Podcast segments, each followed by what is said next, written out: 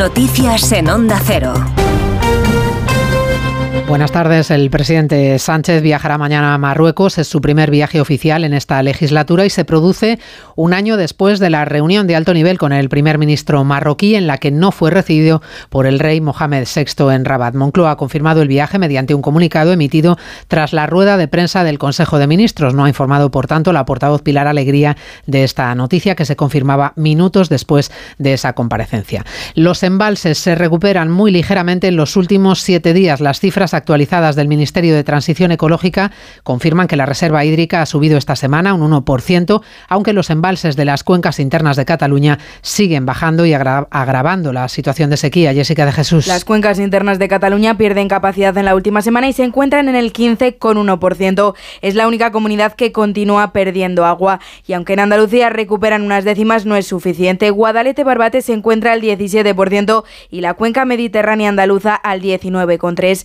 Alejados de una alerta por sequía se encuentran el centro y norte peninsular que superan más del 50% de la capacidad. Por ejemplo, el Cantábrico Oriental se encuentra al 82,2% y las cuencas internas del País Vasco al 81%.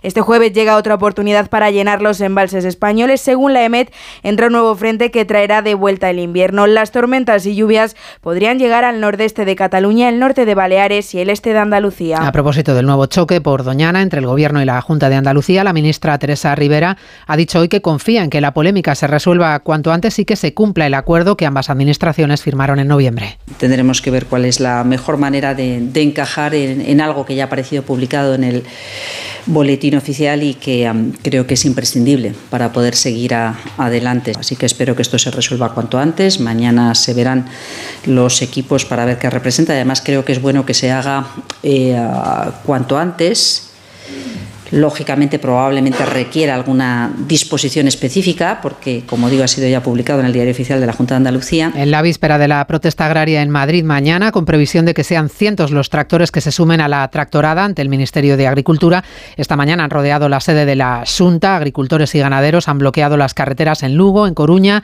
o en Santiago. Redacción en Galicia, Marta Rodríguez. Cientos de tractores han tomado las ciudades de Coruña, Lugo y Santiago, agricultores y ganaderos que piden una PAC negociada con las comunidades y la eliminación de la burocracia que está ahogando las explotaciones. Félix Porto, Unión Agrarias. Non pode ser que o 75% dun titular de explotacións neste país teña que dedicarlo a cubrir distintas eh, exigencias. Una joven ganadera explicaba en Onda Cero que si no hay solución abandonará. Eu abandono, eh? Ainda hai moito que me incorporei e, e non me incorporo. No se han producido grandes retenciones en la circulación en las ciudades. Los fabricantes de automóviles se quejan de lo complicado que es implantar el coche eléctrico. Aseguran que la infraestructura necesaria falta, no hay cargadores suficientes y la burocracia para recibir las ayudas retrasa todo el proceso. Margarita Zavala. Sí, el director general de ANFAC le ha dicho a Pedro Sánchez, que ha acudido a clausurar el foro de esta organización, que hace falta una política de Estado si queremos que el coche eléctrico sea una realidad en nuestro país, que se coordine precisamente a través de la futura ley de movilidad sostenible con órganos nuevos. En el fondo, un órgano dependiente del Ministerio de Transportes y Movilidad Sostenible, que supervise y coordine todo el despliegue en el territorio de esas infraestructuras públicas que van a estar diseminadas en el territorio. El sector del automóvil a día de hoy representa el 8% del Producto Interior Bruto y casi el 90% de lo que se fabrica se exporta a otros países. Y noticia judicial, la Audiencia de Sevilla ha condenado a cuatro años y nueve meses de cárcel al chofer del exdirector general de tráfico de la Junta de Andalucía, Juan Francisco Trujillo, el conocido como el chofer de la coca. La sentencia considera aprobado que destinó parte de los fondos para subvenciones a consumiciones en restaurantes, ocio y cocaína. Le juzgaron en enero en una pieza separada seré.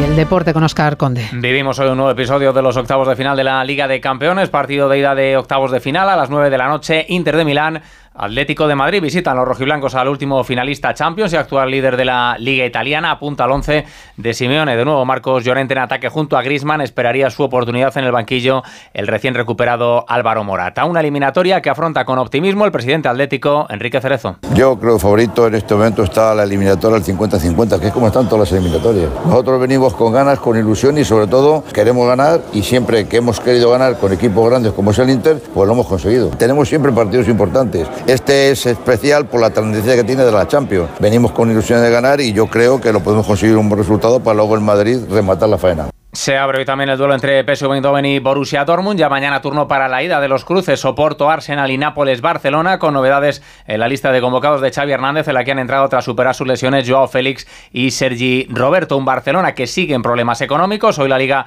ha hecho públicos los límites salariales de los clubes tras el mercado de invierno. Los blaugranas se quedan en 204 millones tras la llegada de Vitor Roque por detrás del Atlético de Madrid con 303 y muy lejos de un Real Madrid que se mantiene en los 727 millones que ya tenía el pasado verano. Volvemos con más noticias en una hora a las 5, las